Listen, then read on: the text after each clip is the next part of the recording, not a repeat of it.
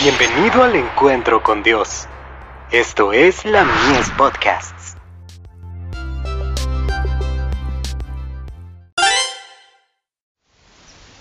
Cada día con Dios. Antes del orgullo viene la caída. Así que, el que piensa estar firme, mire que no caiga. Primera de Corintios, capítulo 10, verso 12. Antes que Pedro cayera, Cristo le dijo, Simón, Simón, he aquí Satanás os ha pedido para zarandearos como a trigo. Lucas 22, verso 31. Cuán leal era la amistad del Salvador por Pedro. Cuán compasiva fue su advertencia. Pero a Pedro lo hirió.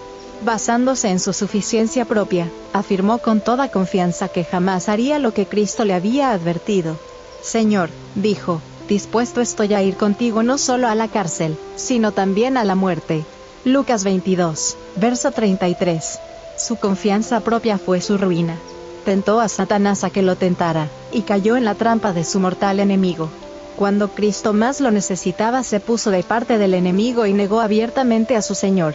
Muchos en la actualidad se encuentran donde se hallaba Pedro cuando con confianza propia afirmó que no iba a negar a su Señor.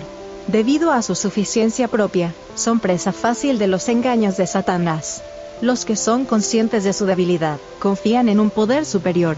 Y mientras miran a Dios, Satanás no tiene poder sobre ellos. Pero los que confían en sí mismos son fácilmente derrotados. Recordemos que si no prestamos atención a las advertencias de Dios, caeremos. Cristo no evitará las heridas de los que se introduzcan por su cuenta en el terreno del enemigo. Deja que el autosuficiente avance impulsado por su supuesta fortaleza, actuando como si supiera más que su Señor. Entonces sobrevienen el sufrimiento y una vida tronca, o tal vez la derrota y la muerte. En la guerra, el enemigo aprovecha los puntos débiles de la defensa de aquellos a quienes ataca. En ese punto concentra sus más fieros asaltos. El cristiano no debiera tener puntos débiles en su sistema defensivo. Debiera estar protegido por el apoyo que brinda la escritura al que está dispuesto a hacer la voluntad de Dios. El alma tentada logrará la victoria si sigue el ejemplo del que enfrentó al tentador con las palabras escrito está. Puede permanecer seguro bajo la protección de un así dice Jehová.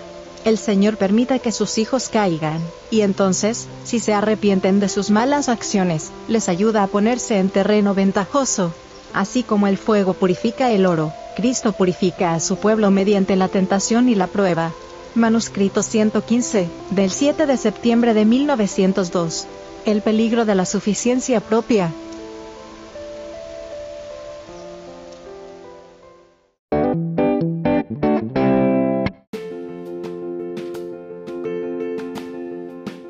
Visítanos en www.ministeriolamies.org para más contenido.